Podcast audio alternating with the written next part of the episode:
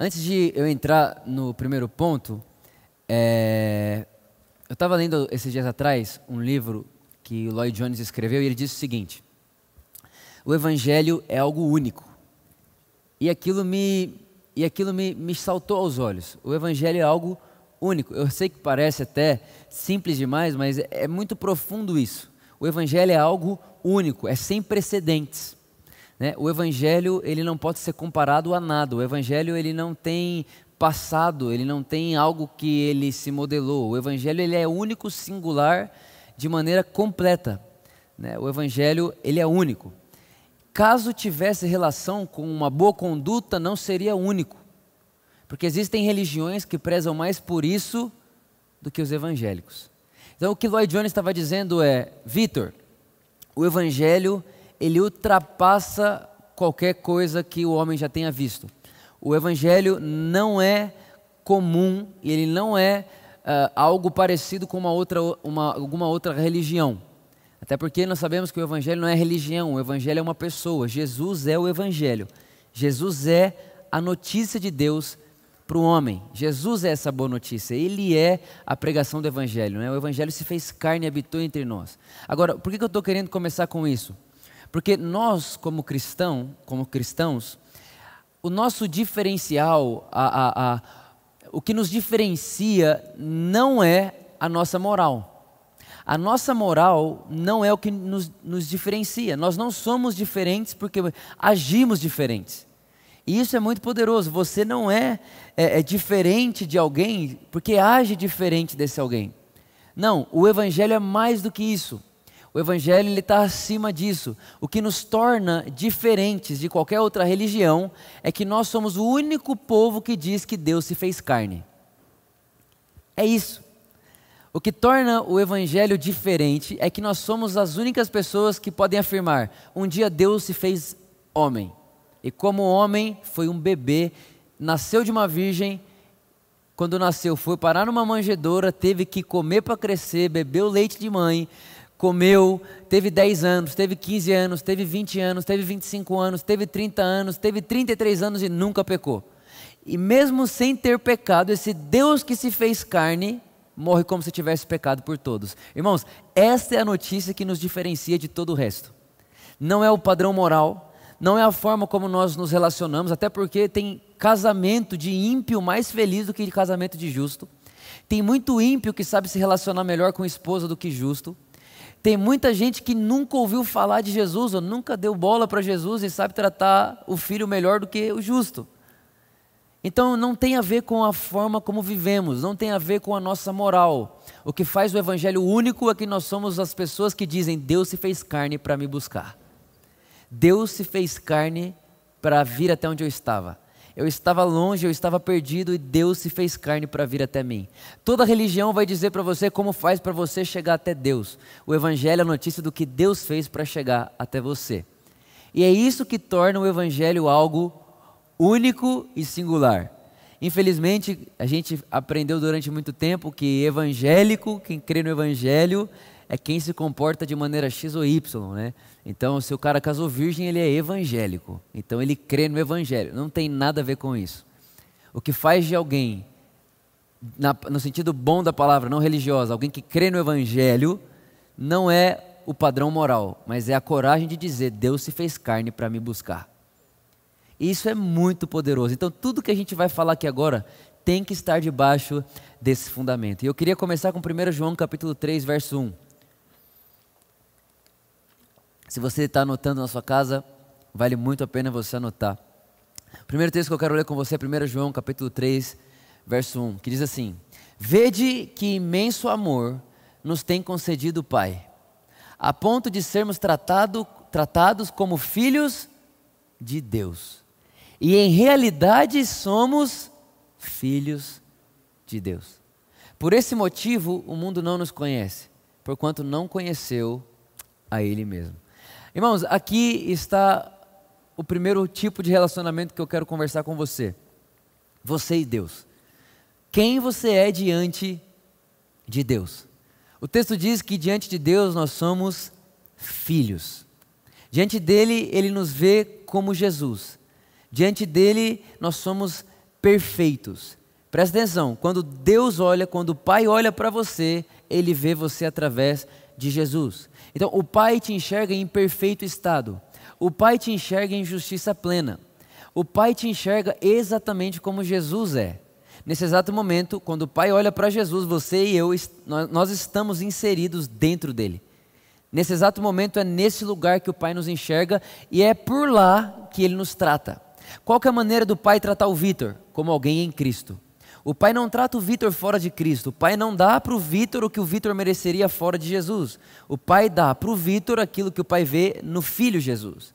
Então, isso é o que nós somos diante de Deus. 2 Coríntios 5,11 vai dizer: Uma vez que conhecemos o temor ao Senhor, procuramos persuadir os homens. O que somos está manifesto diante de Deus.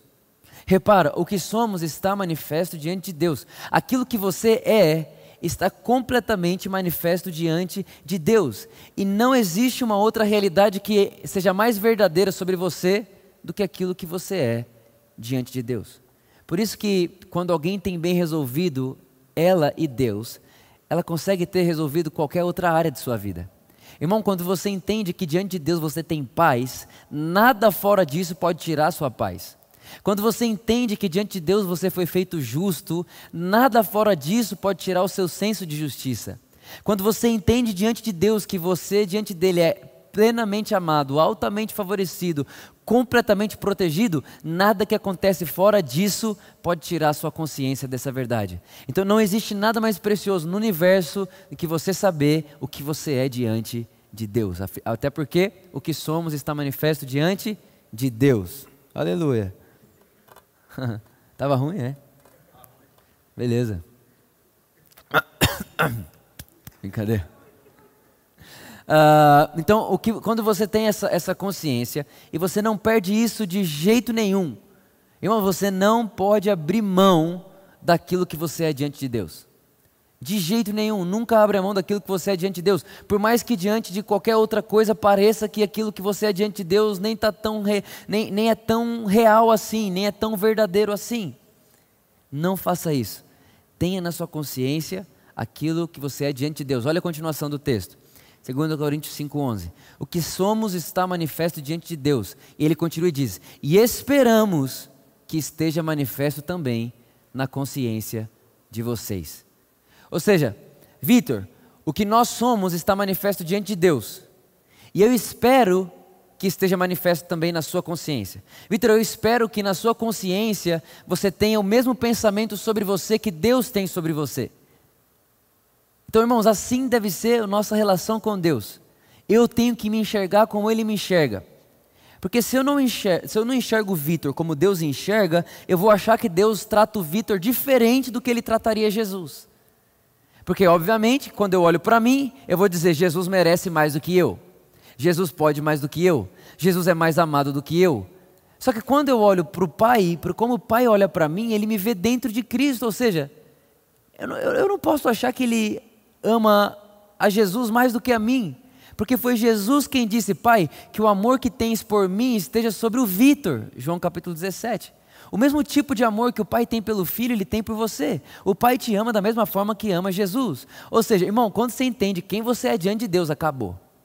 Essa é a verdade. Se você entendeu quem você é diante de Deus e está consciente disso, acabou. O resto é fruto, o resto é consequência, o resto é resultado. Por isso que o que faz o evangelho único não é o que nós fazemos, mas é o que nós cremos. Quando eu creio que eu sou o que sou diante de Deus, acabou. Não tem mais para onde ir, não tem como dar errado. Nada.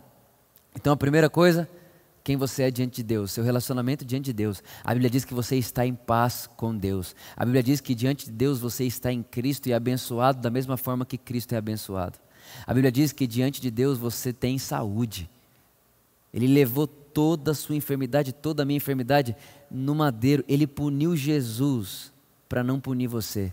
A Bíblia diz em Hebreus, no capítulo 10, 11, 12, 13, em Hebreus, em algum lugar, a Bíblia diz que o Espírito Santo testemunha que o Pai fez uma aliança comigo com você, onde ele imputou os meus e os seus pecados em Cristo, para não ter que imputar esses pecados em mim e em você. Quando nós temos consciência do que somos diante de Deus, acabou. Segunda coisa que eu quero falar com você é o meu relacionamento comigo mesmo. É aquilo que eu sou para mim mesmo, aquilo que eu me vejo sendo. 1 Coríntios capítulo 11, verso 28 diz assim: Examine-se, pois, o homem a si mesmo. Examine-se, pois, o homem a si mesmo. Esse contexto é um contexto de ceia, mas isso também está tá bem alinhado com o que diz lá em 2 Coríntios 15, verso 5, que diz: Examinai-vos a vós mesmos, se realmente estáis na fé. O que, que o Paulo está dizendo, Vitor? Tenha momentos na sua vida de autoexame. Se examine. Não existe um conselho bíblico para você examinar o próximo, mas existem muitos conselhos bíblicos para você examinar você mesmo. E o que é, que é se autoexaminar? É se autoexaminar na fé. É literalmente falar: peraí, Vitor, olha só. Deus vai falar com você agora aí, irmão. Ó. Olha os medrosos de plantão. Espero que todos os medrosos estejam me vendo agora. Ah, não, meu Deus do céu, que medo que me deu esse negócio de coronavírus. Esse, meu, eu estou apavorado, eu estou com medo, não consigo dormir direito. É, é, eu estou com medo de faltar papel higiênico na minha casa. Eu estou com medo de um milhão de coisas. Repara, esse sentimento é verdadeiro ou mentiroso? Mentiroso, porque diante de Deus você não está com medo. Então, se não sou isso diante de Deus, o que, que eu devo fazer? Examinar mim mesmo, perceber que isso não é o que eu sou diante de Deus e trazer a realidade, aquilo que eu vejo de mim mesmo, para a verdade que eu sou. Então, peraí. Diante de Deus eu tenho medo? Não. Diante de Deus eu estou com falta? Não. Diante de Deus eu estou provido? Sim. Então, peraí, Vitor. Por que, que você ficou com medo? Da onde veio esse medo? Aonde foi que você deixou de crer? Aonde foi que você deixou de acreditar? Aonde foi? Será que, será que você deixou de acreditar quando você passou a ver jornal demais? Será que você parou de acreditar que Deus é sua provisão quando você começou a ler mais notícia do que pensar o que Deus vê sobre você? O que, o que, que foi que, que fez você achar que aquilo que você é diante de Deus é menos verdade do que aquilo que você está sentindo? Ou seja, examinei a mim mesmo e agora eu posso literalmente aprumar a minha vida. Eu posso pegar e falar assim: não, não, não, não. Vitor, você andou ansioso essa semana por causa disso, disso, disso. Então não pratique isso semana que vem. Repara, não é que eu estou julgando o próximo, ou julgando a mim mesmo, ou me autocondenando. Pelo contrário, eu estou alinhando a minha alma com a palavra de Deus. É literalmente o prumo. É você pegar o prumo e falar: essa parede está torta. Não está certo isso, vamos ajeitar. É quando você examina a si mesmo. Agora, olha esse versículo de 3 João, capítulo 1, verso 2. Amado, oro para que tenha boa saúde e tudo lhe corra bem, assim como vai bem a sua alma. Irmãos, quando nós examinamos a nós mesmos, é a nossa alma que examinamos. É a nossa emoção, é o nosso sentimento e são as nossas vontades. A alma é aquilo que sentimos, pensamos e queremos. Quando nós examinamos a nós mesmos, é a alma que examinamos. E o apóstolo João está dizendo: tudo te vai bem, da mesma forma como vai bem a sua alma. Ou seja, irmãos, o seu mundo exterior é só uma reação da sua alma. Aquilo que você enxerga fora de você é uma reação da sua alma. Então repara, se você está no momento da sua vida onde tudo que você vê em volta de você é caos, é porque a sua alma está em caos. E por que, que a sua alma está em caos? Porque em algum momento a sua alma perdeu a verdade do que você é diante de Deus. Por isso que eu disse: se você vive consciente de quem você é diante de Deus, acabou. Eu sei quem eu sou diante de Deus. Está um caos na minha vida aqui, por quê? Porque em algum momento eu acreditei que é mais verdade o que eu sinto, quero e desejo do que aquilo que eu sou realmente diante de Deus. Então, irmãos, olha só. Eu pego o que eu sou diante de Deus, examino a minha alma. Quando eu examino a minha alma, eu trago a verdade do que eu sou diante de Deus para a minha alma. E agora eu vou dizer: peraí, todas as coisas à minha volta vão obedecer à minha prosperidade da alma. O que eu creio em minha alma, a Bíblia diz em Provérbios capítulo 23, como imagina o homem em sua alma, assim ele é. A pergunta é: como você se vê em sua alma? Por isso, vale muito a pena você adquirir esse, esse, esse, essa rotina de se autoexaminar. Para quê? Para que você se enxergue na sua alma como Deus enxerga você em Cristo Jesus. E quando você se enxergar na sua alma como Deus enxerga você em Cristo, então tudo te vai bem como é próspera a sua alma. Olha que coisa maravilhosa. E por último, amados, se o coração não nos acusar, nós temos confiança diante de Deus. Coloca para mim esse daqui, 1 João capítulo 3, verso 21. Quero ler junto com todo mundo. 1 João 3, 21. Portanto, amados, se o nosso coração não nos condena, temos coragem diante de Deus. 22. E recebemos dele tudo o que rogamos, porque obedecemos aos seus mandamentos e fazemos o que lhe agrada. 23. Ora, e esse é o mandamento: que creiamos no nome de seu Filho Jesus e amemos uns aos outros, assim como ele nos ordenou. Próximo. Todos aquele que, aqueles que obedecem aos seus mandamentos, nele permanece e ele neles. E assim conhecemos que Deus permanece em nós, pelo Espírito que nos ortogou. 25 por último. Amados, não, não, perdão, 24 mesmo, 24, 24. Aí, acaba aí. É o, é o outro verso de João. Aí, Jesus, eu derramei a água.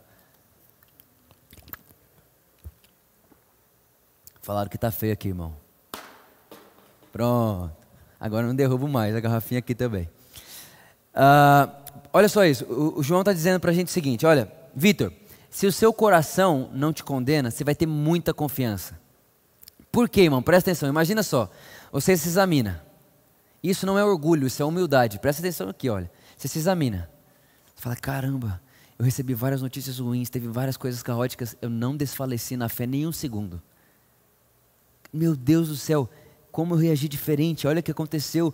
Eu, eu, eu fiz o que Jesus faria, eu, porque eu sou o que Jesus é, eu fiz o que ele faria. Aí você começa a examinar, e aí você percebe no seu coração que a sua alma está em alinhamento com a palavra de Deus, irmão. Isso te dá uma confiança. E aí você começa a ter tanta confiança, mas tanta confiança, mas tanta confiança, que você não anda errante. A Bíblia diz: ó, você não pode ser menino levado a qualquer vento. Quando que isso acontece? Quando você examina você e percebe, uau, eu estou aprumando, a minha vida está em orientação com a palavra de Deus. Espero que tenha dado para entender o que eu estou querendo dizer para você. Quando você sabe quem você é diante de Deus e relaciona isso, examinando você mesmo e trazendo as verdades do que você é diante de Deus para sua relação com você mesmo, e você começa a se, você começa a relacionar, a se relacionar com você como Deus se relaciona. Então você não se relaciona mais com você como perdedor, mas como vencedor. Você não se relaciona mais com você como pecador, mas como justo. Você não se relaciona mais com você como imperfeito, mas como perfeito. Aí você fala, mas eu sei que eu, que eu errei, e quem erra não é perfeito. Mas o que eu sou está manifesto diante de Deus e não diante das minhas obras. O que eu sou está manifesto diante de Deus e não diante dos meus erros. O que eu sou está manifesto diante de Deus e não diante das crises e das más notícias. Eu não sou o que eu faço. O Evangelho é único porque eu creio no que Deus fala e não no que eu vejo. Por isso que ele é único. Nós dizemos: Deus que se fez carne veio até mim e me buscou aonde eu estava, sem que eu pudesse ir até ele. E por último, a sua relação com o próximo. Tito capítulo 3, verso 8, o apóstolo Paulo diz para ele: Fiel é essa palavra. E quero que, no, to no tocante a essas coisas, faças afirmação, para que os que têm crido em Deus sejam solícitos na prática de boas obras. E ele termina dizendo: tais ações, olha só isso. Aqueles que creem em Deus se empenhem na prática de boas obras. Tais ações são excelentes e de grande proveito para a humanidade. Repara, o texto está deixando claro: boas obras são de proveito para a humanidade e não para Deus. Deus não mensura ninguém pelas obras. As obras são de grande proveito para os homens. Para os homens as obras têm valor, para Deus nada muda, irmão. Por quê? Porque não tem uma obra que chegue perto da obra de Cristo. Deus nos vê mediante a obra de Cristo. Não tem obra alguma que o Vitor possa fazer para valorizar mais o Vitor do que ele já é valorizado na cruz.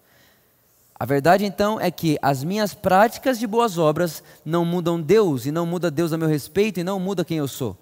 Quem eu sou é o que sou diante de Deus e nada pode mudar isso. Agora, quando eu pratico boas obras, então as pessoas enxergam as boas obras em mim. E quando as pessoas enxergam as boas obras em mim, olha o que Jesus disse. Jesus disse lá em Mateus capítulo 5, verso 16: Assim brilhe também a vossa luz diante dos homens, não diante de Deus. Assim brilhe também a vossa luz diante dos homens, para que vejam as boas obras de vocês Jesus está dizendo para os discípulos. E glorifiquem ao Pai que está no céu. Está dizendo exatamente isso. Vitor, as suas boas obras não são para Deus. As suas boas obras são para os homens. E quando os homens enxergam as suas boas obras, eles glorificam a Deus e não as suas boas obras. Irmão, deixa eu te falar: as boas obras não glorificam a Deus. O que glorifica a Deus é a obra de Cristo. Agora, o que, que as boas obras fazem? Fazem o homem que assiste às boas obras glorifica a Deus. Então, o que glorifica a Deus não são as obras. O que glorifica a Deus são os homens. Deus não está nem aí para as suas obras. Nem aí. O que você é, você é por causa da obra da cruz e não por causa da sua. O que você é está manifesto diante de Deus, o que você é foi Jesus que fez em você. Agora, ah, Vitor, então eu não preciso fazer boas obras? Irmãos, a verdade é que a Bíblia diz que em Cristo Jesus o Pai preparou de antemão as boas obras para que você andasse nela. Repara nisso. Eu não construo o caminho das boas obras. O Pai fez o caminho e hoje eu só ando por ela. É a mesma coisa de eu falar para você, para mim chegar aqui na igreja eu passei por algumas ruas, mas eu não sou o construtor da rua, eu só passei por elas. Da mesma forma o Pai, o Pai fez a rua da boa obra, eu só passei por ela. Por isso nem a origem da obra está em mim, tudo veio dele e tudo volta para Ele. É só sobre Jesus. Tudo é para Ele, tudo veio dele e tudo volta para Ele. Agora repara, Jesus ele diz: Vitor, não vale, não é para pegar uma lâmpada e esconder ela embaixo da mesa, mas é para tirar a lâmpada, a lâmpada debaixo da mesa e colocar ela no mais alto lugar. Alguém fala, é, vai colocar ela no mais alto lugar para glorificar Deus? Não. Vai colocar ela no mais alto lugar para que mais pessoas vejam. E as mais pessoas vendo, elas vendo aquilo, glorificarão a Deus. O que glorifica a Deus não é você no alto lugar. O que glorifica a Deus é as pessoas olharem para você e dizer: Uau! Isso é obra de Deus. É aí que Deus é glorificado como resultado das nossas boas obras. Isso é muito, muito maravilhoso. Então, qual que é a nossa vida com o próximo? Como que deve ser a nossa relação com o próximo? De boas obras. Agora, irmãos, qual que é a maneira certa de a gente realizar boas obras? É com o amor de Deus. E qual que é o amor de Deus? A Bíblia chama ele de amor ágape. E qual que é o amor ágape? O amor que dá sem querer nada em troca. Então, escuta só o que eu vou te falar, presta bem atenção. Olha como que eu falei, olha, olha como é verdade que eu disse que quando você tem bem resolvido você diante de Deus, acabou todo o resto. Quando você percebe que Deus amou você com uma mão sem esperar nada em troca, e você está resolvido nisso diante de Deus, é isso que você vai fazer com o próximo. Por que, que um casamento ele fica tão depravado? Ou senão ele fica tão abalado? É simples. Porque o marido faz para a esposa e não vê a esposa fazendo para ele. E aí quando a esposa não faz para ele, ele emburra e desanima. E aí isso vira um ciclo vicioso. Ou o contrário, a esposa acha que ela faz pelo marido e aquilo que ela faz pelo marido ela não se vê, ela, ela não vê aquilo voltar para ela. Nossa, só eu faço por ele. E aí, quando ela está dizendo só eu faço por ele, sabe o que ela está dizendo dentro dela, inconscientemente? Ela está dizendo assim: quando eu fiz para ele, eu esperava que ele fizesse de volta. Então, o fruto do amor dela, no final, era ela mesma, não o próximo. Então, a, a, a, ela, quando ela fala, eu, eu, fiz, mas ele não fez para mim, ela está dizendo, eu não amei ele por causa dele, eu amei ele por causa de mim. Então, esse não é o amor de Deus. O amor de Deus é, Vitor, eu amei você. Ponto final. Para Deus, amor não é um meio, é o final. Deus não ama você para que você o ame de volta. Deus ama você porque Ele ama, ponto final. Sabe aquele negócio, nossa, eu vou pegar, eu vou falar de Jesus para esse cara, para ele se converter. Então eu vou amar ele só para ele ir para a minha igreja. Ou seja, não é o fim o amor, está sendo só um meio dele ir para a sua igreja. Isso não é o amor de Deus. O amor de Deus tem como, tem como o amor de Deus tem a característica que o amor é o fim e não o meio. Eu amo porque é isso que faço.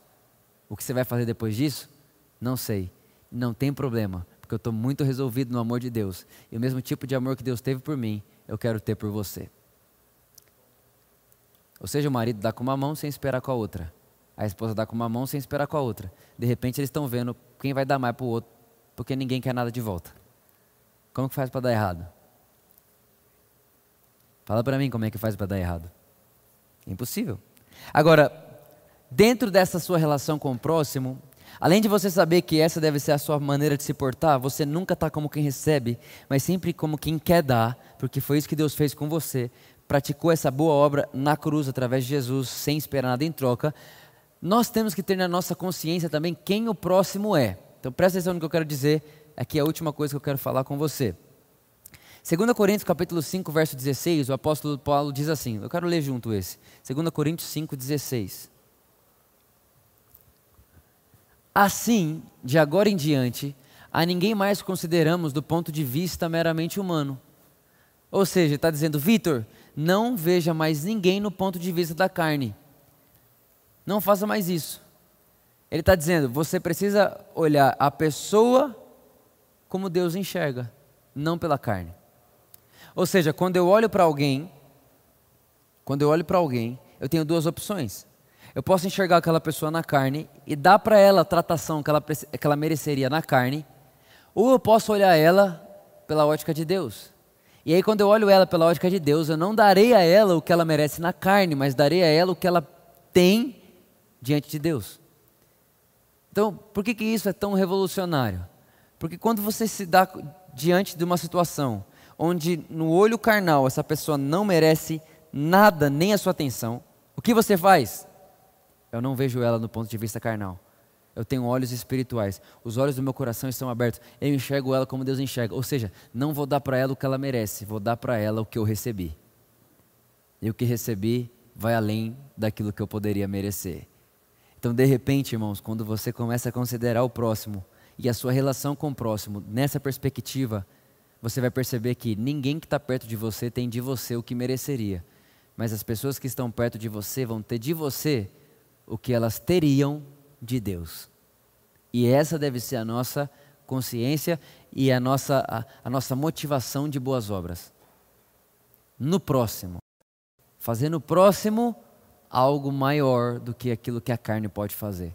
Fazer no próximo algo superior àquilo que a carne pode gerar fazendo o próximo algo muito superior que o homem não pode merecer.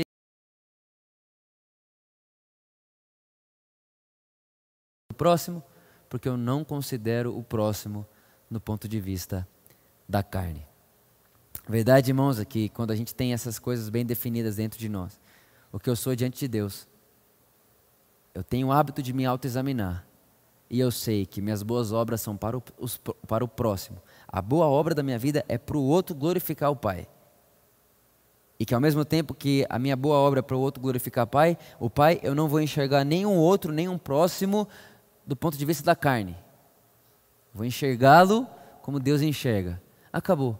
Eu vou viver uma vida em paz com Deus, em paz comigo e em paz com o próximo. Ah, Vitor, mas a pessoa me traiu. Eu estou em paz com ela, porque eu não amei ela para ela não me trair. Eu amei ela porque o amor é o fim. Não, mas olha, ele está falando mal de mim. Não vai me decepcionar. Por que não? Porque eu não amei essa pessoa para ela falar bem de mim. Eu amei essa pessoa porque é mal que eu faço. Não, Vitor, mas é, o meu marido está me tratando mal. Tudo bem, você não tratou ele bem ontem porque ele não te tratou mal. Você tratou ele bem ontem porque você é amor. Você tratou ele bem ontem para que a sua boa obra glorifique ao Pai através da vida dele. Para que ele glorifique ao Pai, na verdade, através das suas boas obras. Irmão, a Bíblia diz assim, olha, para você, irmãs, a Bíblia diz que quando a mulher tem Jesus e o marido não, a Bíblia diz, mulher, não fala muito. Fala muito não, porque ele não vai querer te ouvir. Sabe o que você faz? Pratique a boa conduta do Evangelho. Está lá em Pedro. Pedro que disse isso pratique a boa conduta do Evangelho, ou seja, pratique as boas obras. E ele, enxergando as suas boas obras, vai se entregar a Jesus. É assim que nós devemos, devemos portar a nossa vida, meus irmãos. Diante de Deus, somos o que somos por causa de Cristo. Fazemos um autoexame de nós mesmos para que levemos a nossa alma à realidade do que somos diante de Deus e a nossa consciência à realidade do que somos diante de Deus. E então temos provisão para estar diante do próximo, sabendo que para o próximo eu tenho boas obras, para que através, através dessa boa obra que ele enxerga em mim, ele glorifique ao Pai. E da mesma forma que o próximo vê as boas obras, eu enxergo no próximo o que Deus enxerga. Eu acredito que nisso está um relacionamento saudável, não só com o seu marido, ou com a sua esposa, ou com o seu amigo, ou sua amiga, mas um relacionamento saudável com a vida, no geral. Tanto você e Deus, tanto você com você mesmo, quanto você e o próximo. A verdade é que se você crê em Jesus, o seu relacionamento com Deus já está definido. Não tem mais o que você fazer para melhorar ele. Não tem mais o que você fazer para Deus te ver diferente. Não tem mais o que você fazer para isso. Agora, quando você aprende a se relacionar com você, aí você vai perceber que você pode renovar sua consciência de muitas maneiras, a fim de que você viva a perfeita vontade de Deus. A Bíblia diz que a perfeita vontade de Deus está na renovação de mente. E essa renovação de mente vem desse autoexame. Eu me examino e renovo a mente. Eu me examino e renovo a mente. Então, desse lugar agora, eu posso praticar boas obras com a consciência correta, sabendo que as minhas boas obras vai gerar no outro uma sensação de uau. Vai glorificar o Pai. Vai apontar para o Pai. E, obviamente, vai gerar transformação na vida da pessoa que foi alcançada por essa boa obra.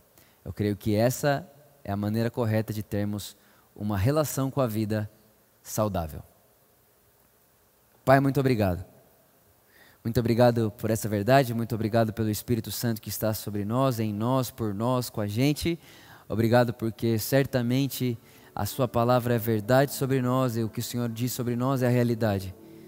Obrigado, Pai, porque você tem a verdade sobre o Vitor. Obrigado, Pai, porque você tem a verdade sobre cada um desses meus irmãos que estão me assistindo. Obrigado, Pai, porque você é a verdade. A Bíblia diz: seja todo homem mentiroso e Deus verdadeiro. Aquilo que você diz é a verdade, aquilo que você fala é a verdade, aquilo que você vê sobre mim é a verdade, aquilo que as situações dizem é mentira, aquilo que minhas obras dizem é mentira, aquilo que o caos diz é mentira, o que a tempestade diz é mentira, aquilo que disseram sobre mim é mentira, mas aquilo que você diz sobre mim, Pai, é verdade. Aquilo que você diz sobre nós é a verdade. E os seus pensamentos sobre nós são pensamentos de paz, de vida, de saúde de esperança. São pensamentos de amor, de graça, de verdade, de realidades tão profundas e tão amorosas que a Bíblia diz que o Espírito Santo intercede por nós com gemidos que não podem ser expressos em palavras. Isso é amor. Obrigado, Pai, muito obrigado. Onde tiver uma pessoa me ouvindo agora, ao redor de todo esse mundo, eu oro para que haja um batismo dessa consciência do que nós somos diante do Pai. Que haja uma, agora, Pai, nesse exato segundo, um batismo de realidade. Para que essa pessoa entenda que ser filha de Deus não é uma promessa, é uma realidade. Para que ela entenda que aquilo que ela é diante de Deus não é uma promessa que um dia eu vou me tornar, é uma realidade que nós já estamos assentados em Cristo Jesus, que nós já estamos em Cristo e vivemos a partir desse momento, a partir dessa posição, a partir desse presente recebido de graça pela fé. Pai, eu oro agora por cada um desses meus irmãos e irmãs que estão me ouvindo, para que haja uma consciência tão profunda de amor e da posição que eles estão diante de você. Pai, que eles se enxerguem, essa é a minha oração que eles se enxerguem, que eles possam ver quem eles são.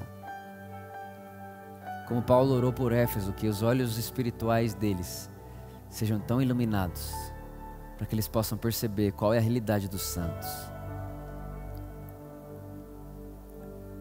E ao, enxergando, e ao enxergarem aquilo que eles são diante de você, Pai, eu tenho certeza absoluta que nada mais vai tirar a paz deles Nada mais vai tirar a convicção deles. Nada mais vai tirar a vontade de viver deles.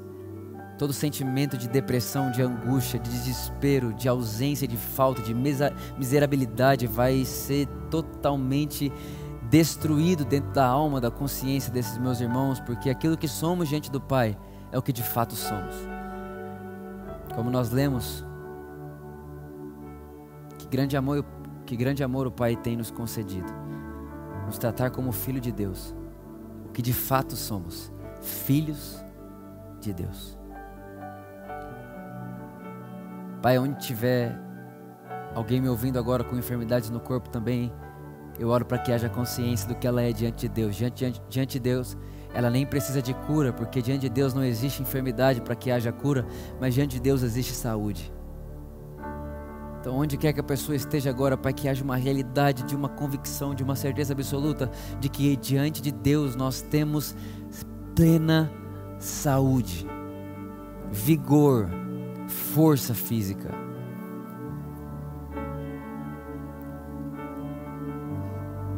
Pai, eu oro por fé inabalável, independente do caos,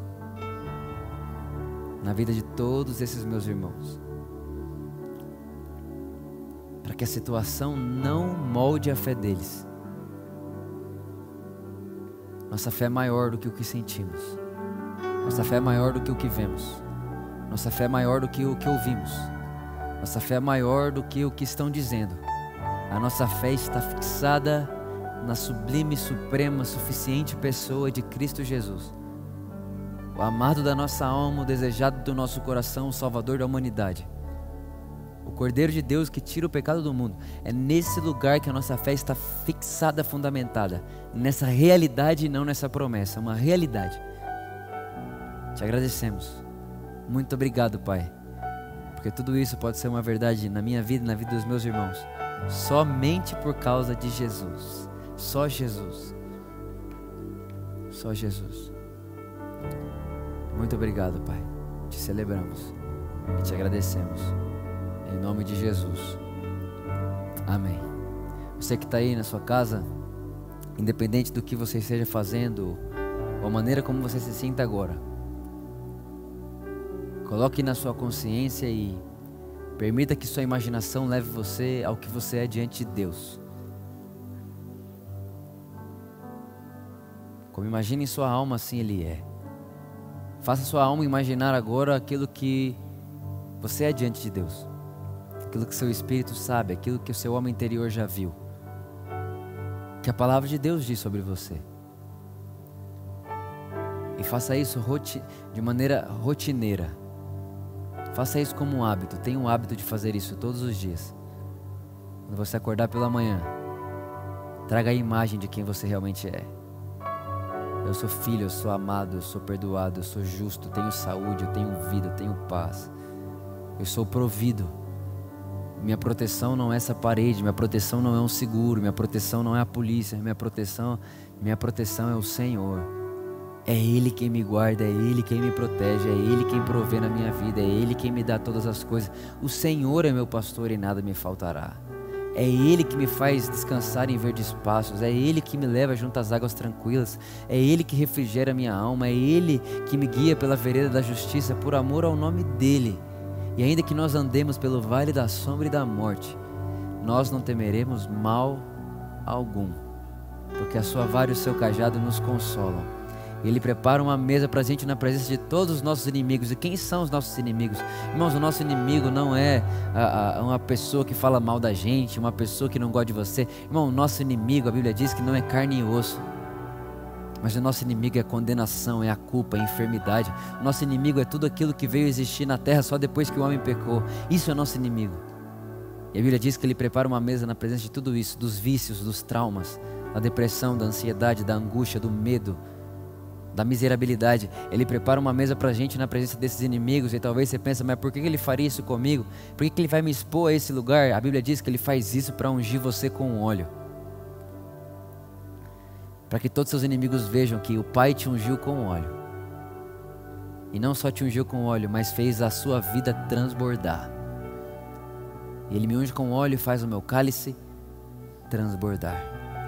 E é fácil você imaginar que quando seu cálice transborda, ele bate na mesa e quando ele bate na mesa, ele começa a se espalhar por todas as cadeiras que estão ali colocadas para seus inimigos. E quando o óleo da vida de Deus encosta em qualquer uma dessas cadeiras, não tem mais inimigo que fique de pé diante de você. De repente, quando você vê aqueles inimigos que estavam te assombrando na sua alma, já não estão mais. Quando você percebe aqueles inimigos que eram contra você já não estão mais lá, aquela tentação que você tinha e era tão forte, ela já não está mais lá. De repente, quando você percebe aquele vício que você tinha, já não está mais lá. Mas o que aconteceu com ele? Ele viu que você foi ungido com um óleo, e esse óleo que Deus ungiu você transbordou, e esse transbordar do cálice que é a sua vida tocou a mesa que é a sua história, e quando ele toca a mesa que é a sua história, todos os inimigos têm que ir embora, porque a Bíblia diz que Deus é luz e nele não há treva alguma. Toda vez que a luz aparece, a treva tem que ir embora. A treva não subsiste na luz. Estamos certos de que Deus é luz e que se Ele é luz e Ele está em nós, em nós não há treva alguma. É isso que somos diante de Deus. E é isso que fazemos quando examinamos a nós mesmos. Começamos a expulsar as mentiras, estabelecer as verdades. E com as verdades estabelecidas, agora temos provisão para boas obras com o próximo. E temos provisão no nosso olhar para olhar o próximo segundo o ponto de vista de Deus e não mais da carne. Essa é a verdade que está sobre nós. E é sobre isso, era esse pensamento, esse ensino que eu queria deixar para vocês hoje. Que o grande amor de Deus, a graça de Jesus e a amizade do Espírito Santo seja com todos vocês. Medite nisso, pense isso, grave isso, anote isso, escreva isso, leia isso, releia, fale em voz alta, creia. Essa verdade está sobre você. Nós amamos você do fundo do nosso coração. E nós esperamos você no próximo domingo às 10 da manhã ou às 6 horas da tarde. E vale você saber que tá tudo muito legal, é tudo muito bom, mas não tem a mínima possibilidade dessa igreja está tão bonita quanto ela fica quando você está aqui. É muito esquisito, não tem fila, não tem gente, não tem. É esquisito. Mas eu sei que você está aí e a gente está aqui. Né? Tem umas meia dúzia aqui de gente. Né? Mas você faz muita falta aqui. A gente não vê a hora de abrir as portas de novo. Porque, irmão, tem coisa que não, que não dá para substituir. É muito bom online. Mas está cara a cara, está frente a frente, é insubstituível. Por isso, não deixe de estar com as pessoas. Não deixe de ter comunhão com as pessoas. Não deixe de conversar sobre Jesus, falar sobre Jesus com pessoas, porque tem coisa que a gente só vive na comunhão. Tá bom, irmãos? Um grande beijo, nós amamos você do fundo do nosso coração. É nós.